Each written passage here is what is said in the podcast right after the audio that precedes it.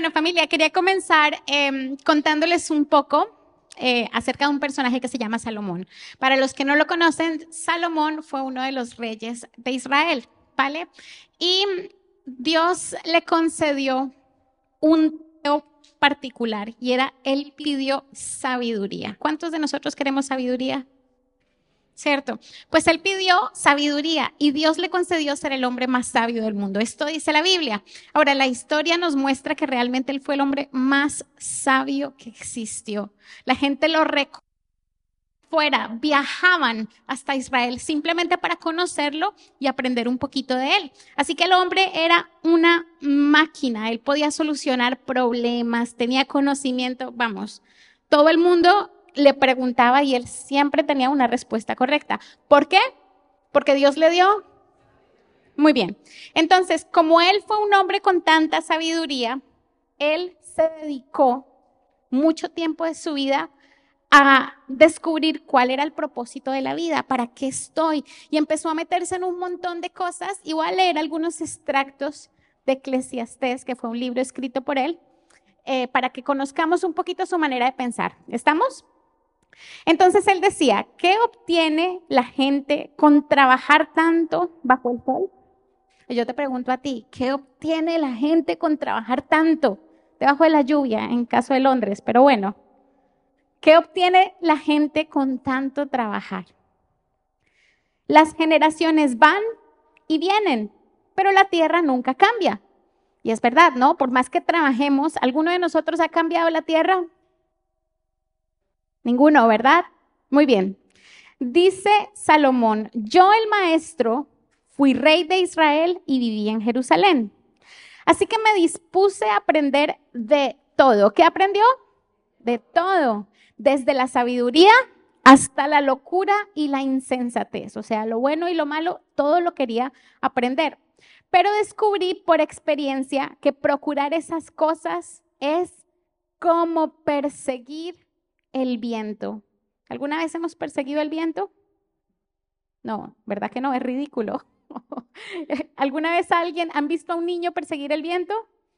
Eh, ¿Alguna vez lo atraparon? No, ese es el punto y eso es lo que quiere decir Salomón. Que intentar obtener toda la sabiduría, la locura, la insensatez, todo es como perseguir el viento. Me dije, vamos, probemos los placeres de la vida para un momentito, ¿no hemos pensado lo mismo alguna vez? Vamos, probemos los placeres de la vida. ¿Cierto? Busquemos las cosas buenas de la vida, vamos a disfrutar la vida. Pero descubrí que todo eso también carecía de sentido. Impresionante. Impresionante. La playita, el cóctel el tiempo bonito, muy bonito por un momento, pero carece de sentido porque ¿qué fruto tiene? Después de pasarlo bien, de pasarlo bien, dice Salomón, decidí alegrarme con vino y mientras seguía buscando sabiduría, me aferré a la insensatez, porque el vino le trajo insensatez. Así traté de experimentar la única felicidad que la mayoría de la gente encuentra en su corto paso por este mundo. ¿Qué os parece ese Salomón? Ah? También traté de encontrar sentido a la vida edificando enormes mansiones, plantando hermosos viñedos, hice jardines, parques, árboles. Los llené con toda clase de árboles frutales. Conseguí represas, bueno, hoy en día sería empresas, para juntar agua con la cual regar todos mis huertos. En este caso sería conseguir todo el dinero que quise compré esclavos y esclavas y otros nacieron de mi en mi propiedad. Lo tenía todo. También tuve enormes manadas y rebaños, más que cualquiera de los reyes que vivieron en Jerusalén antes que yo. Junté grandes cantidades de plata, de oro, tesoro de muchos reyes y provincias. Contraté cantores estupendos, es que lo tenía todo, tanto hombres como mujeres. Y Tuve muchas concubinas hermosas, o sea que ahí también están las mujeres, las parejas. Tuve todo lo que un hombre pude desear. Pregunta, ¿qué deseamos nosotros?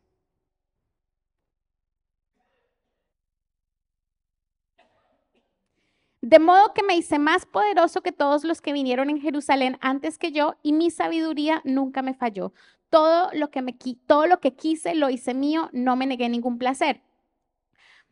Y este es un versículo muy importante y me gustaría que me prestarais muchísima atención. Pero al observar todo lo que había logrado con tanto esfuerzo, vi que nada tenía sentido. Era como perseguir el viento. No había absolutamente nada que valiera la pena en ninguna parte. En otras versiones dicen que todo era a vanidad y aflicción de espíritu.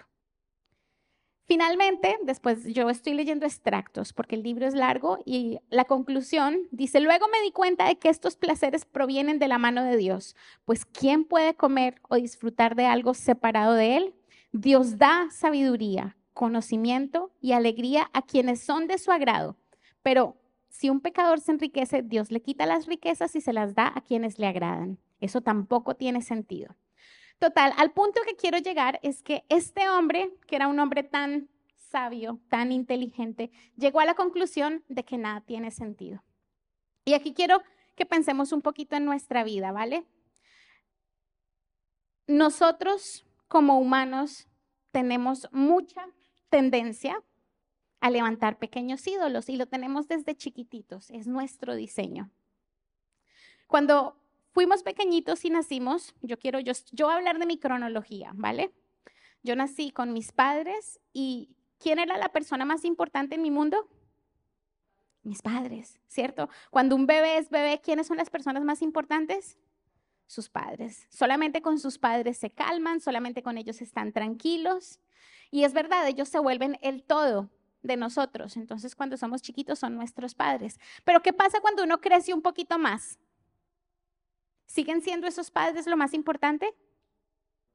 Hombre, siempre los vamos a amar. Pero luego crecí, yo sigo hablando de mi caso, y empecé a ir al colegio, ¿ya? Y ya cuando era un poquito más grande, me di cuenta que mis padres tenían errores. Entonces yo los tenía aquí y de repente, ¡pum!, ya los bajé un poquito más. Y empecé a poner mi confianza en mis amiguitas, en mis amiguitas del colegio. Entonces de repente cambió la balanza, mis padres empezaron a bajar un poquito y mis amigas empezaron, no nos pasó a muchos de nosotros. Y en ese momento mi corazón empezó a afianzarse en mis amigos. Mis amigos eran lo más importante, yo quería estar con ellos, yo quería salir con ellos, todo giraba en torno a eso. Y así por mucho tiempo. Más adelante me volví adolescente. Cuando me volví adolescente, descubrí la música y me encantaba la música. Aquí iba a contar pecados míos, ¿eh? por favor no me vayáis a juzgar porque eh, empezamos a sacarnos los unos a los otros, no mentira. Cuando yo me volví adolescente, me gustaba la música y descubrí la música pesada, el heavy metal, me encantaba, ¿eh? ¿A qué no parezco? Les dije, se los dije. Sí, cuando fue adolescente empezó a gustarme el metal y yo era metalera, ¿vale? Y me vestía de negro, con las camisetas anchas, con el título de la banda enfrente, movía la cabeza. Yo recuerdo que mi padre me decía, así conmigo no sales. Pero sin darme cuenta, hice de esa música lo más importante para mi vida. Me compré todos los discos. Bueno, vamos, ¿Qué es lo que quiero decir con esto? Y esto, hoy quiero explicar lo que es la adoración. Vamos a empezar leyendo un versículo que es Isaías 43, 7. Y Dios nos dice, traigan a todo el que me reconoce como su Dios, porque yo los he, creado para mi gloria. Fui yo quien los formé. Y quiero contaros una cosa, cuando Dios nos creó, Dios nos creó con algunas necesidades que solamente Él puede suplir. Y las creó para que nosotros estuviéramos conectados con Él. Nuestro diseño tiene un pedacito muy importante que solamente Dios puede completar. ¿No les parece precioso? A mí me encanta y me apasiona esto. Entonces, ese pedacito, hoy lo quiero llamar adoración. Ese pedacito es nuestra vida espiritual. ¿Vale? Entonces, ¿qué pasa? Que nosotros fuimos creados con una necesidad de adorar. Ahora, si yo te digo adorar, ¿qué viene a tu mente? reconocer. Canciones, por aquí me dicen canciones, alabanza. ¿Qué es adorar? Amar, ¿sí? ¿Alguna vez les he dicho a alguien, es que yo te adoro? ¡Ay, adoro esa música! Los jóvenes, ¿cierto? Es como llenar un vacío. Entonces, adoración es algo que todos necesitamos, todos necesitamos adorar. Y todos pasamos nuestra vida entera adorando consciente o inconscientemente. Ya les conté un poquito de mi cronología y mis pecados. Cuando era bebé, yo adoraba a mis padres. Ellos eran mi todo. Y está bien porque Dios nos creó para que al principio fuéramos dependientes de ellos. Pero más adelante los reemplacé y los cambié por mis amigos. Y luego más adelante lo reemplacé y lo cambié por la música. Y así sucesivamente. ¿Cuáles son los tuyos? Ya los tienes identificados porque yo os he hecho mi cronología. ¿Ya hiciste la tuya? Te invito a que pienses un poquito en tu propia cronología, ¿vale? Entonces, Dios nos diseñó para que nosotros adorásemos. Adorar es nuestro diseño, es algo que hacemos constantemente. Es para nosotros más natural que respirar. Siempre estamos buscando algo que adorar. Ahora, ¿qué adoramos? Nosotros tenemos tendencia a adorar algo que vemos mayor, algo que admiramos, algo que vemos digno de alabanza.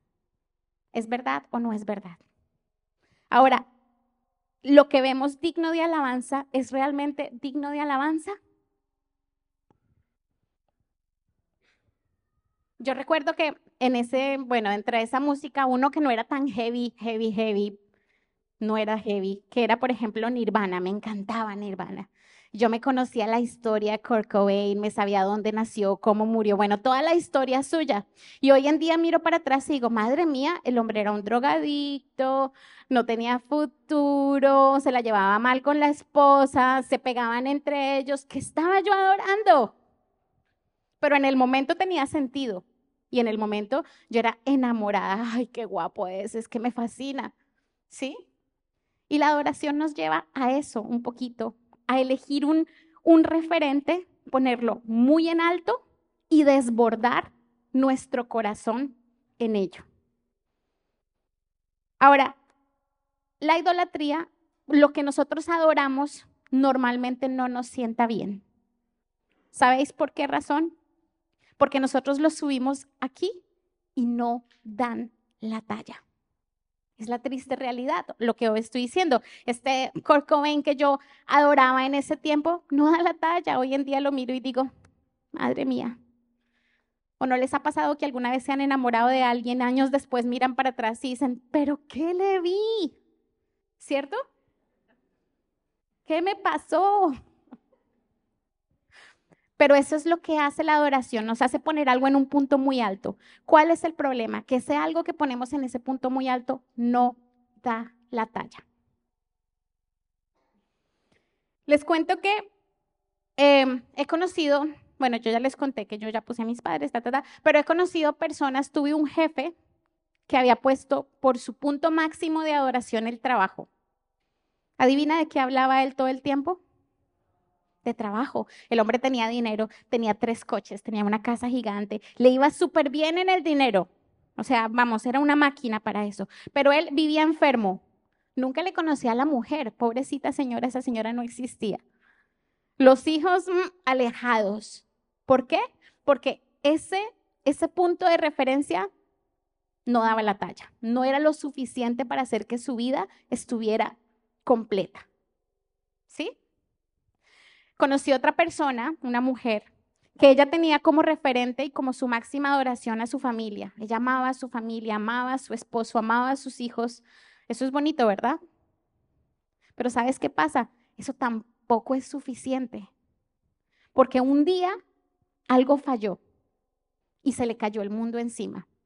Y la familia es importante, pero ¿sabes una cosa? Algún día esas personas se van a ir alguno no va a estar, algún día uno de ellos te va a fallar y qué va a pasar con nosotros en ese día.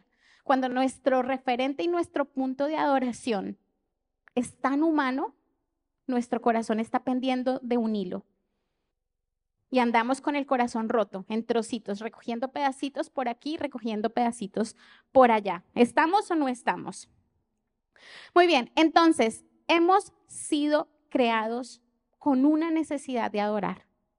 Donde tú estás, conozcas del Señor o no conozcas, lleves mucho tiempo o muy poquito, quiero que sepas que llevamos mucho tiempo adorando, consciente o inconscientemente. Y me gustaría que fuéramos capaces de analizar y decir, ¿qué estoy adorando?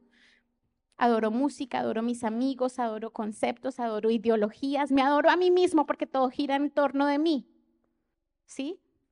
Pongámosle nombre a eso. Eso se llama ídolo. Y todos los ídolos nos dañan. ¿Vamos bien? Ok, perfecto.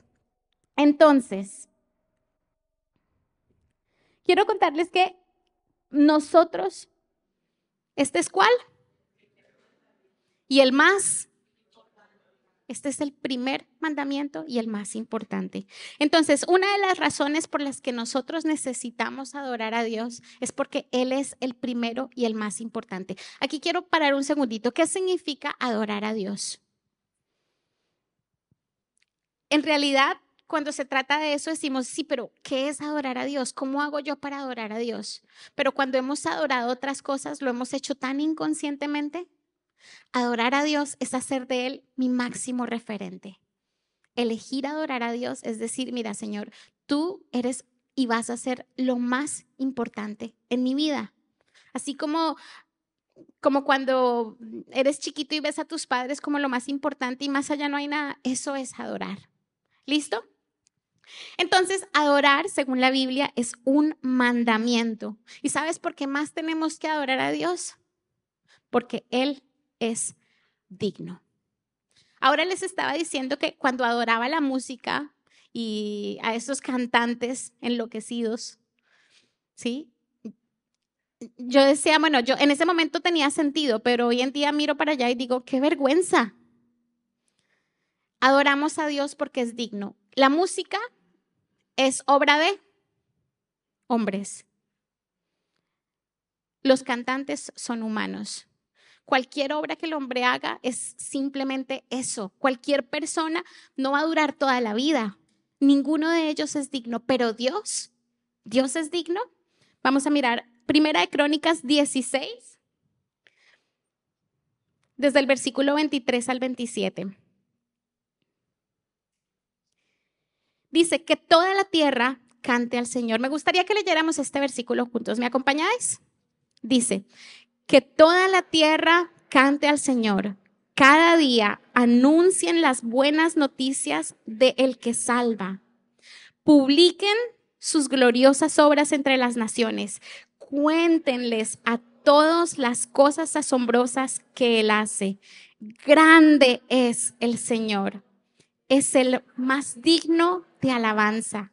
A Él hay que temer por sobre todos los dioses.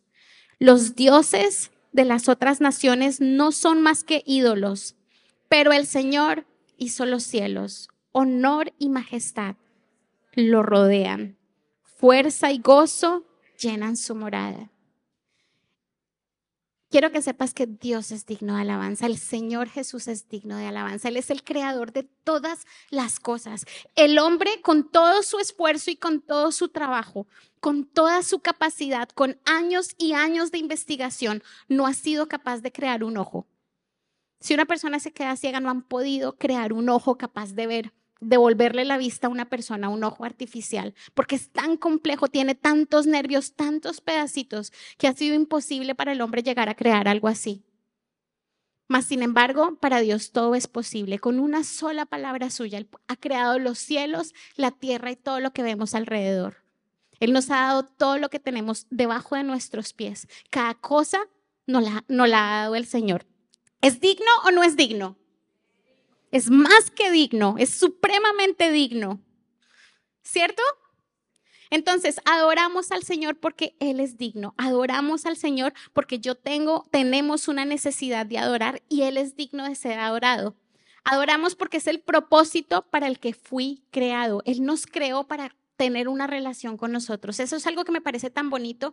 A veces la gente piensa que Dios creó a los hombres para que en el momento en el que el hombre se equivoque, yo saco el mazo y Dios saca el mazo y ¡pum! castiga, reprende. Pero realmente Dios nos creó porque Él quería tener una relación personal con nosotros. una relación de adoración.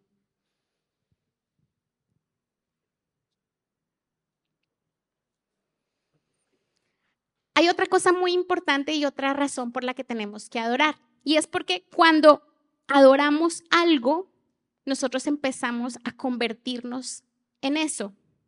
Adoramos a Dios porque aquello que adoramos determina en qué nos convertimos. Y eso está en el Salmo 135, del versículo 15 al 18.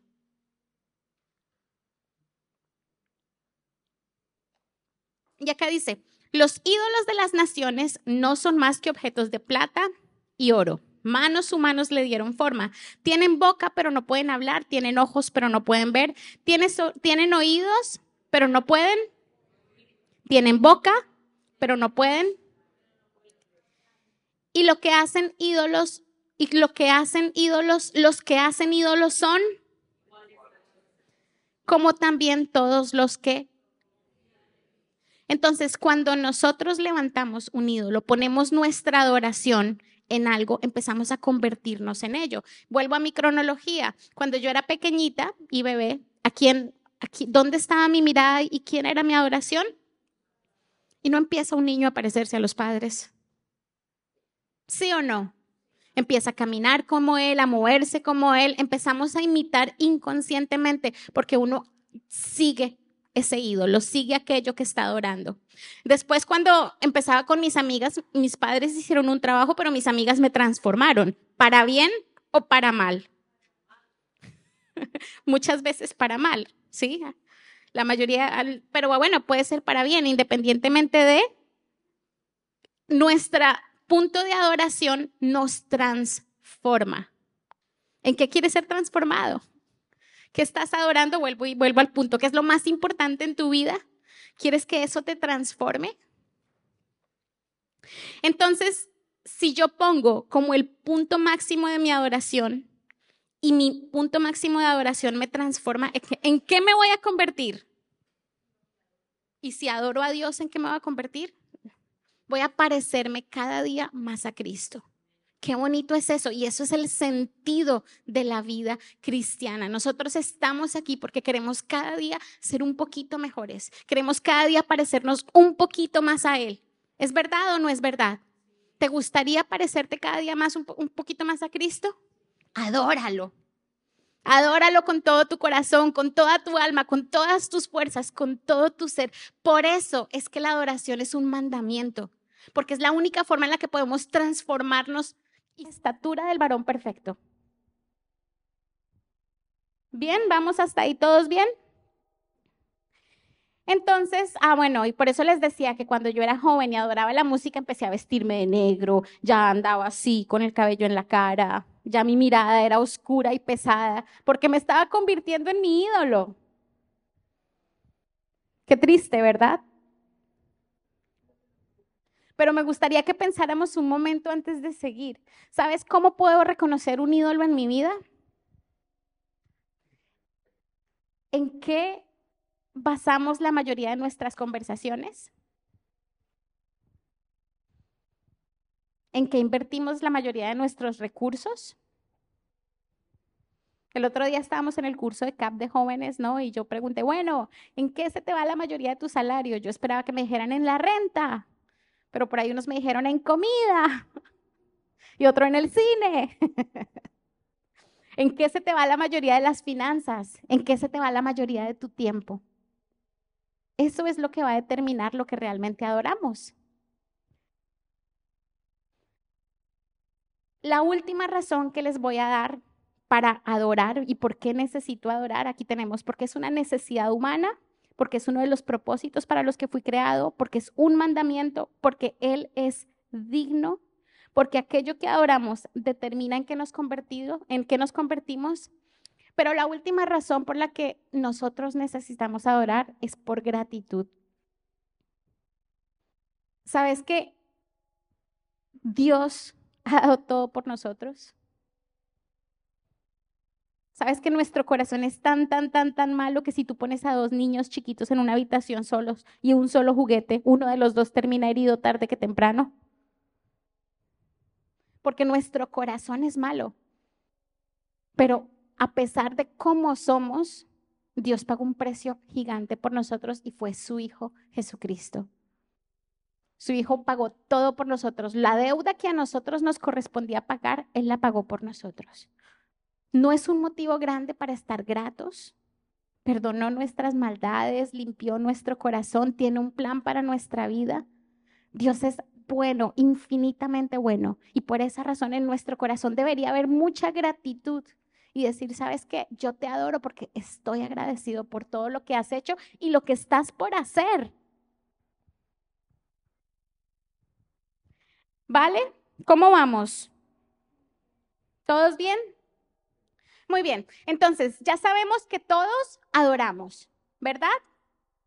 consciente o inconscientemente. Yo hoy estoy aquí y mi, mi, objetivo es explicar por qué es importante que nuestro objeto de adoración sea Cristo y no otra cosa. Porque es importante que sea Él y no otra cosa. Lo primero que todo porque Él es bueno, porque Él nos ha salvado, porque fuera de Él no hay salvación alguna. Pero sabes qué? Es que en el día al día nosotros necesitamos adorarle. Yo quiero mostraros una cosa Em, mm, mm, mm, Vamos a ir a Segunda de Reyes, capítulo 3. Y les cuento que había un profeta que se llamaba Eliseo, ¿vale? Y este profeta era un hombre que tenía una relación muy cercana con Dios. Como él tenía una relación muy cercana con Dios, muy seguido, él era la voz de Dios para el pueblo, comunicaba a la gente mensajes de parte de Dios, pero también hacía grandes milagros, la gente lo tenía como referente y lo buscaba y le decían, ¿puedes por favor ayudarme a, a ver qué dice Dios acerca de esto? Y él con mucha facilidad podía conectarse con Dios y traer un mensaje al pueblo. Siguiente pregunta, ¿estamos escuchando la voz de Dios? Yo quiero contarte una cosa, Dios es un Dios real, Dios no es un Dios de historias, leyendas o mitos. Dios es un Dios verdadero y genuino, tan real es Jesucristo que ha sido el único, único, único capaz de dividir la historia en dos. Porque nosotros hoy en qué año estamos? ¿En qué año estamos? ¿Alguien me puede? 2023, después de Cristo. Después de Cristo. La historia está dividida en antes de Cristo y después de Cristo. No en antes de Pepito, después de Pepito, no en antes de cualquier otro y después de cualquier otro, solamente antes de Cristo y después de Cristo. Así de importante ha sido y así de importante es. Entonces, resulta que, no me estoy yendo por las ramas, resulta que este profeta tuvo un día malo. Vamos a leer por qué. Así que el rey de Israel, el rey Josafat de Judá, rey y, el, el, rey Josafat de Judá y el rey Edom fueron a consultar a Eliseo. ¿Quiénes fueron a consultar a Eliseo? Que eran reyes de Judá y el rey de Edom, ¿sí? Entonces, cuando los vio Eliseo, a Eliseo no le gustó. Fijaros la respuesta de Eliseo. ¿Por qué ¿Has venido a verme a mí? preguntó Eliseo al rey de Israel. Busca los profetas paganos de tu padre y de tu madre. Entonces, quiero hacer aquí un, un paréntesis. Resulta que Eliseo los vio y se molestó, porque Eliseo dijo, estos hombres paganos, a él se le encendió el celo en el corazón, estos hombres paganos, estos hombres malos, estos hombres que nunca han seguido a Dios, que nunca han querido nada con él, ahora vienen aquí a pedirme a mí que yo les dé un mensaje de parte de Dios. ¿Estarían ustedes molestos? ¿Mm? Yo estaría molesta, reconozco que, vamos, yo estaría como, ah, ahora sí quieres, ¿no? Porque te conviene. Pues él estaba molesto. Y quiero que sepas que en ese momento él tenía tal vez todas sus emociones revueltas, estaba enfadado, tenía ira. ¿Alguno se ha sentido así alguna vez? Cualquier parecido con la realidad es pura coincidencia. Todos tenemos días malos, todos tenemos momentos en los que no nos sentimos bien. Pero ¿qué pasó? Eh, el rey de Israel le respondió, no, ¿acaso no ha sido el Señor quien nos trajo a los reyes, a los tres reyes aquí para que el rey de Moab nos derrote? Y Eliseo le respondió, tan cierto como que el Señor Todopoderoso vive, a quien sirvo, si no fuera por el respeto que le tengo al rey Josafat de Judá, no perdería el tiempo hablando contigo. Lo que sucedió es esto. Él no quería hablar con ellos, no quería, tenía rabia, estaba molesto, pero ellos al final lo convencieron y él dijeron, vale, yo voy a hacer lo que tengo que hacer y voy a, a hablar con Dios y voy a traer mensaje. Pero ¿cómo estaba él antes de eso? Enojado, ¿sí? A nosotros nos pasa esto muy a menudo. Muchas veces no podemos comunicarnos con Dios, no podemos eh, escuchar la voz de Dios porque tenemos las emociones revueltas, porque estamos enfadados, porque estamos preocupados, porque tenemos problemas en la cabeza, porque es que estoy pensando en mi hijo, porque es que estoy pensando en mi abuela, porque tenemos tantas cosas que no podemos escuchar la voz de Dios. ¿Y sabes qué hizo? Dijo, ahora tráiganme a alguien que sepa tocar el arpa. ¿Qué es eso? ¿Qué es alguien tocando el arpa? ¿Qué está haciendo ahí? ¿Qué, se dispuso a hacer Eliseo? Se puso a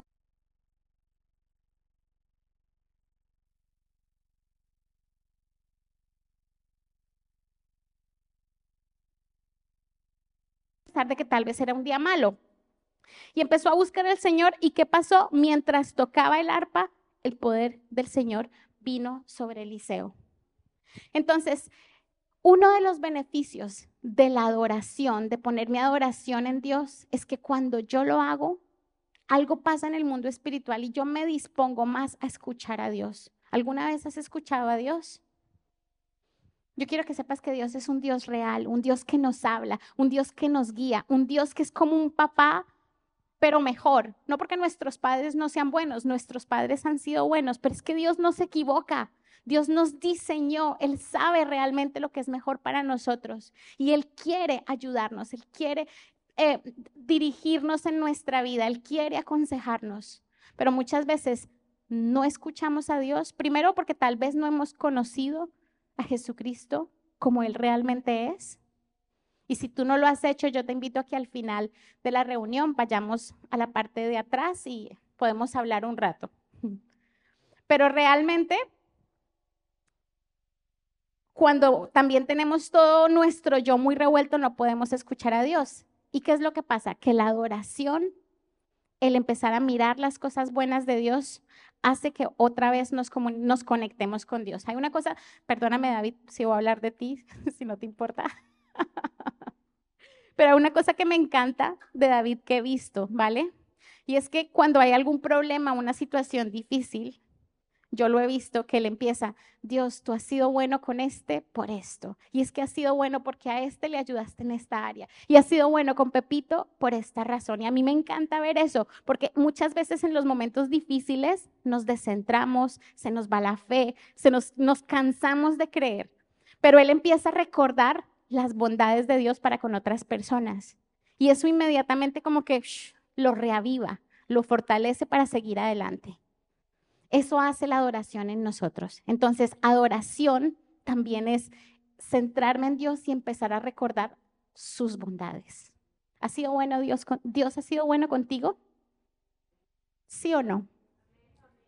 Hay gente que está aquí por voluntad propia y los que están obligados, quiero que sepas que si estás aquí hoy, Dios ha sido bueno contigo también. Entonces, ¿cómo vamos? ¿Vamos bien? Uno de los beneficios de la adoración es que me ayuda a conectarme con Dios y a escuchar la voz de Dios. Y esto va a ayudarme a que yo pueda cumplir ese propósito que Dios tiene para mi vida. Otra cosa muy bonita es que la adoración nos da poder. Ya les estaba contando al principio, David, la historia de Pentecostés, ¿cierto? Que está en Hechos 2, del 1 al 4. El día de Pentecostés, todos los creyentes estaban, ¿qué? Estaban reunidos en un mismo lugar. Yo creo que esos creyentes estaban orando, estaban poniendo sus ojos en Dios, estaban buscando a Dios con todo su corazón. ¿Eso qué es? Adoración. Ellos estaban adorando. ¿Y qué pasó? De repente se oyó un ruido desde el cielo parecido al estruendo de un viento fuerte e impetuoso que llenó la casa donde estaban sentados. Luego, algo parecido a unas llamas o lenguas de fuego parecieron y se postraron sobre cada uno de ellos y todos los presentes fueron llenos del Espíritu Santo y comenzaron a hablar en otros idiomas conforme el Espíritu Santo les daba esta capacidad. En mi época de, de metal, ¿sí? Hubo un concierto en mi ciudad y yo, ¡buah! Viene mi banda favorita, ¡buah! Yo tengo que ir a ese concierto. Le pedí a mis padres, bueno, yo tenía que ir a ese concierto como fuese, ¿sí? En ese momento yo hubiese estado dispuesta a vender la mitad de mis posesiones para conseguir el dinero para ir a ese concierto. ¿Sí? ¿Qué es lo que quiero deciros con esto? Nuestro referente de adoración se convierte en un motivador. ¿Sí? En el momento en el que yo vi mi grupo favorito viene, yo dije, ¡buah! Yo estoy dispuesta a vender la mitad de mis posesiones, estoy dispuesta a lo que sea, pero yo tengo que ir. Me, me iba a esforzar lo que hiciera falta. Si hubiese podido trabajar, trabajaba, pero yo quería ir. Nuestro punto de adoración nos lleva a esforzarnos. ¿Sí? Si es tu familia, tu referente de adoración, uno empieza a esforzarse por la familia. Si es el trabajo, uno empieza a esforzarse por el trabajo, trabajar tiempo de, trabajar tiempo de más. Si son las drogas, uno empieza a buscar dinero donde sea para obtener las drogas. Si es un vicio, uno empieza a conseguir lo que sea necesario para poder suplir ese vicio. Cuando nuestra fuente de adoración es Dios y ese motivador nos lleva a esforzarnos y acercar más a Dios, es bonito porque Dios nos da aún más poder. Una de las épocas más bonitas es cuando ya después de pasar esa época de metalera, llegué a Inglaterra, conocí al Señor y me enamoré del Señor. Él se volvió mi siguiente referente. Ya Él era lo más importante para mí. Y entonces, de repente, en esa época hacíamos vigilias de toda la noche. ¿Eh? para los que no van a la vigilia, ¿eh? Ay, es que la vigilia es muy larga, de siete y media de la noche a once de la noche. Pues en esa época eran de toda la noche. O sea, desde las siete empezábamos a orar y a alabar. Parábamos diez minutos, media hora, como siempre comíamos algo, porque la comida en CCI nunca ha faltado y nunca faltará. Y después de eso, otra sesión de alabanza de oración. Parábamos otra vez, volvíamos a comer y luego otra sesión de alabanza de oración, así hasta las seis de la madrugada. Y luego que se acababa, nos íbamos a comprar churros, porque cerrábamos con churros y chocolate caliente. Y después de eso me iba a casa, me duchaba y ¡pum! a trabajar. ¿Mm? Entonces, ¿qué quiero decir con esto? Como mi punto de adoración era el Señor, yo me esforzaba por querer estar con ese, por querer compartir con Él, por estar con Él. Y eso me llevaba a los tiempos más hermosos de mi vida, porque en medio de ese tiempo Dios me daba revelaciones, me mostró sueños, me dio visiones y me dio un montón de cosas que hoy en día todavía me sostienen. Entonces, cuando estamos en adoración recibimos poder. Este pueblo los apóstoles y todos estos seguidores de Jesús recibieron lenguas, empezaron a recibir el Espíritu Santo, pero cuando nosotros nos unimos en adoración, compartimos ese tiempo con el Señor, lo mismo pasa en nuestras vidas. Recibimos poder, ¿para qué? Para lo que el Señor decida. ¿Vamos bien hasta ahí? Muy bien. La siguiente cosa que les quiero preguntar, si adorar a Dios es tan bueno y tan bueno porque es que es bueno, porque nos cuesta tanto. Y yo quiero que te preguntes tú mismo esto, ¿por qué me cuesta tanto adorar a Dios si adorar a Dios es tan bueno? Bueno, antes quiero hacerles una pregunta. ¿Les he convencido de que adorar a Dios vale la pena? ¿Sí o no? ¿No muy seguros? ¿Segurísimo? ¿Vale la pena adorar a Dios? ¿Por qué nos cuesta tanto adorar a Dios? ¿Mm? Por el ego. Mira, Romanos 7 del 14 al 20. Voy a saltarme unos pedacitos porque si no nos extendemos mucho. No, no, mentiras, lo leemos completo. Dice, por tanto, el problema no está con la ley porque la ley es buena y espiritual. El problema está en... ¿En quién está el problema? Gracias. ¿Por qué? Porque soy demasiado humano, un esclavo del pecado. Realmente no me entiendo a mí mismo. ¿Alguna vez te has encontrado en esta situación?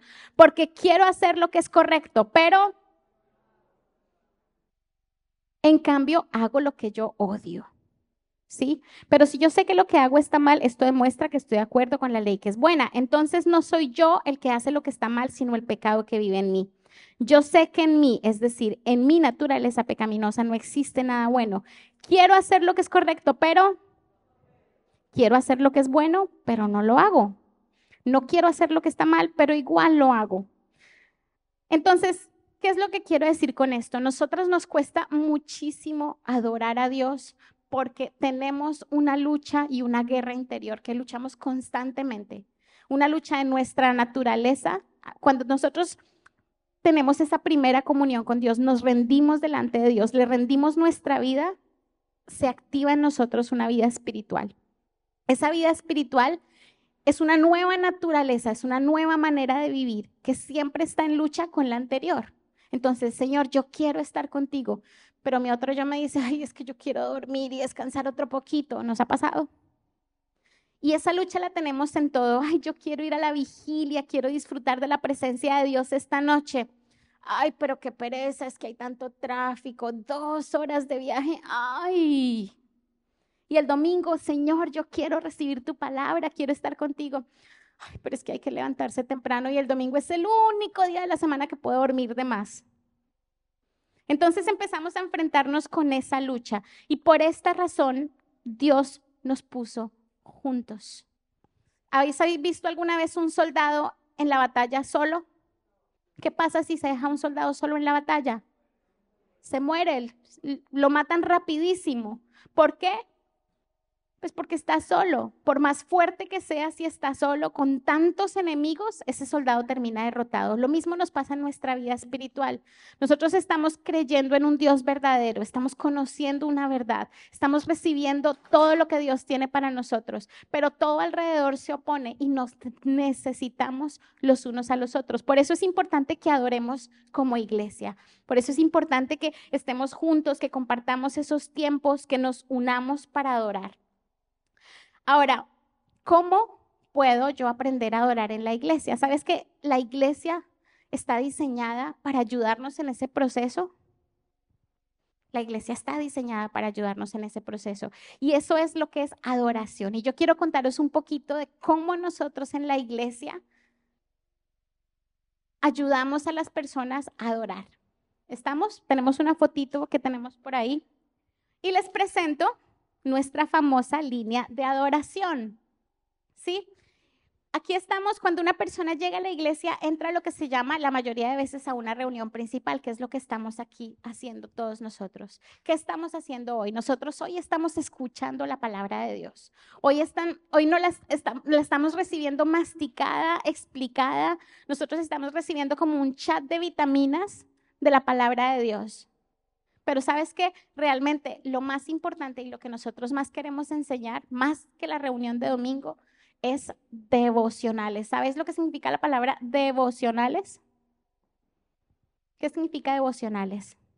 Devocionales viene la palabra devoción. ¿Qué es devoción? Es adorar, es una entrega total, es un tiempo íntimo, ¿sí?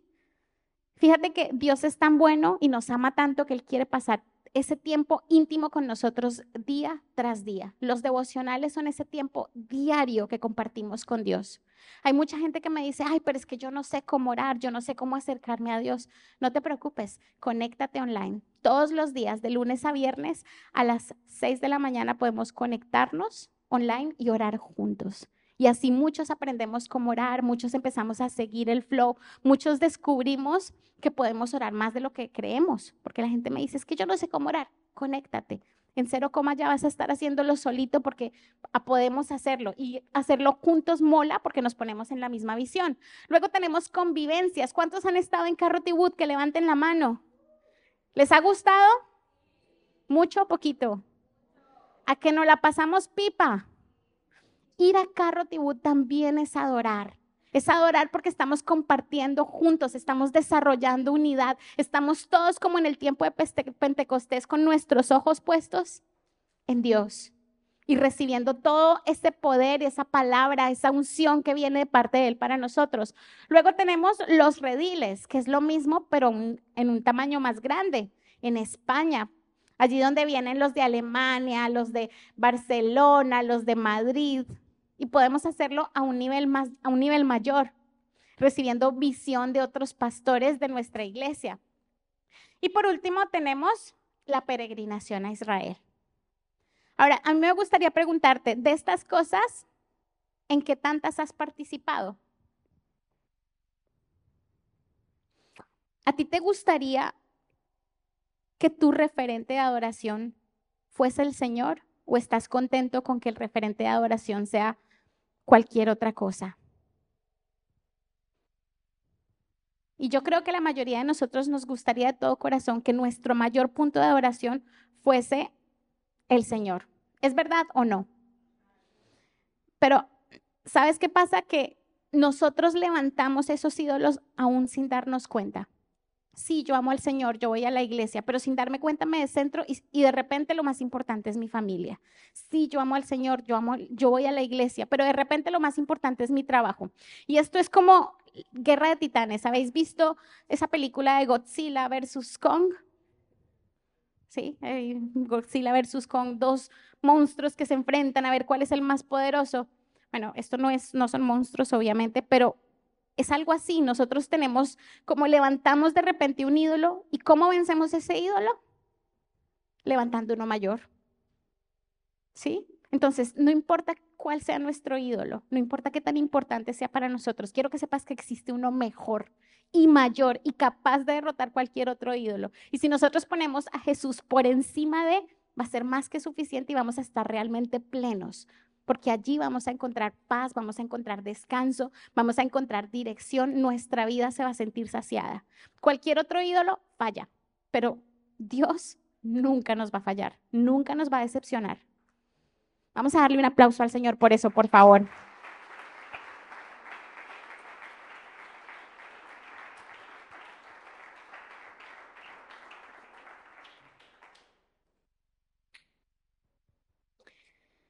Cuando nosotros, para los que estamos apenas comenzando y nunca hemos experimentado esa adoración, esa relación con Dios, mi recomendación de hoy es experimentalo, pruébalo. Prueba lo que es empezar a orar en el día a día, empezar a buscar a Dios en el día a día, empezar a meterte en esa línea y decir, bueno, si yo ya estuve un domingo, quiero ver qué tal son los devocionales, pruébalos. Prueba y vas a ver cómo empieza a llenar tu corazón y cómo empiezas a recibir esa agua viva que sacia, que no se acaba. ¿Sí? Ahora, si ya somos de los que llevamos mucho tiempo en la iglesia, mi pregunta es, ¿en qué punto dejamos de adorar? ¿En qué punto perdimos esa pasión por adorar y nuestro corazón se volvió apático, porque cuando no hay adoración hay apatía y empezamos a levantar otras cosas que nos gobiernan. ¿Qué nos está gobernando en este día? Y de verdad que me encantaría que nosotros hoy pensáramos y dijéramos, Señor, yo quiero ponerte a ti por encima de cualquier otro ídolo. Quiero que vayamos a Josué 24, versículo 15. Y este es un versículo que me gustaría que le prestáramos muchísima atención, porque es para cada uno de nosotros. Y dice, pero si a ustedes les parece mal servir al Señor, iglesia, si a ti hoy te parece mal servir al Señor, si tú no lo ves a Él como digno de adoración, si no lo ves a Él como digno de ser amado, elige, elijan ustedes mismos a quienes van a servir a los dioses que sirvieron sus antepasados, al otro lado del río Éufrates o a los dioses de los amorreos en cuya tierra ustedes ahora habitan. Esto es como a quienes quieren servir, a tu trabajo que te agota, que te da dinero, pero que el día que te vayas ese dinero se va a quedar aquí, que te da posesiones, que el día que te vayas otro se las va a quedar. Vas a servir a tu familia, que el día de mañana es bueno amar a la familia, pero si la adoras más allá de lo correcto, algún día se te va a caer y te va a doler.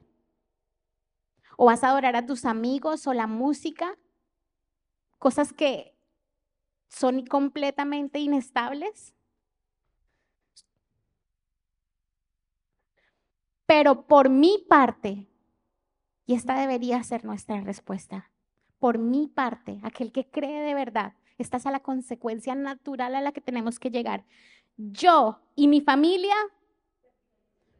perdóname, perdóname, por mi parte, yo y mi familia serviremos al Señor. Y esa tiene que ser nuestra motivación. Señor, yo y mi familia serviremos al Señor. Y hay domingos que no me apetece venir, que estoy cansado, pero sabes una cosa, yo y mi familia y voy a hacer lo que tengo que hacer porque vale la pena ponerte a ti como el motivador principal, porque tú no me vas a fallar. Así que yo y mi familia y si me tengo que levantar todas las mañanas un poco más temprano, pues lo hago porque es un precio pequeño a pagar en comparación de todo lo que puedo recibir con Dios, en comparación de todo lo que Él ha hecho por mí, en comparación de su sacrificio en la cruz. Así que yo y mi casa, vale la pena levantarse, vale la pena ir al redil. Ay, pero es que hace calor. ¿Y qué más da que haga calor? con todo lo que nos dan, con todo lo que el Señor tiene preparado para nosotros, lo voy a despreciar porque hace calor. Ay, que es costoso, pero luego viene un concierto y estoy dispuesto a pagar. Luego viene una tele última modelo y quiero pagarla. Y el redil, no, ese es muy costoso. Y perdonadme que lo diga en público, pero 70 libras por comida, dormida, estadía, tiempo para compartir y todo incluido, hasta traslados. No, no, no, no, no, no, no, por favor. Así que yo y mi casa, y yo quiero que nos vayamos con eso en este día. Yo y mi casa serviremos al Señor. Tenemos tantas cosas disponibles, tantas oportunidades dispuestas para nosotros y a veces nos quedamos dormidos, a veces no aprovechamos, llegamos a la iglesia tarde. Hay gente que viene a una vigilia y en lugar de entrar y adorar se queda en la cafetería hablando. ¿A quién estamos adorando? Hay gente que viene, tenemos la oportunidad de recibir, de, pasar tiempos especiales con Dios y llegan y entran después de la alabanza, porque qué pereza escuchar la alabanza. Pero realmente no hay nada que forme más nuestra relación con Dios que esos tiempos íntimos con Él. Yo les animo, iglesia, que lo busquemos de todo corazón. La palabra de Dios dice, el que me buscare, me hallará. La palabra de Dios es fiel y es verdadera. El que quiere encontrar a Dios lo va a encontrar. Y no importa qué tan lejos o qué tan distante está nuestro corazón. Dios es un Dios bueno. Dios es un Dios bueno. Dios es un Dios que no falla. Dios es un Dios que te ama con amor eterno. Dios es un Dios que entregó todo por amor a ti, que prefirió ver a su Hijo Jesucristo sangrando en una cruz hasta la última gota antes que pasar una eternidad sin tu, sin tu compañía vamos nosotros a despreciar un amor tan grande. Así que Señor, hoy queremos renunciar a nuestra prepotencia, a nuestra altivez, a la frialdad de nuestro corazón. Tal vez en nuestros corazones hay apatía porque ha pasado mucho tiempo y me he acostumbrado a una vida cristiana, entre comillas. Como esos matrimonios que ya dejan de hablarse, que dejan de compartir tiempos. Hemos hecho que nuestra relación contigo se enfríe. Pero Señor, hoy queremos venir delante de ti y pedirte perdón. Esperamos que haya sido de bendición para ti. No olvides compartir este vídeo con otras personas para que pueda ser de bendición para ellas también. Te animamos a que te suscribas a nuestro canal si aún no lo estás, para que te lleguen las notificaciones del nuevo contenido.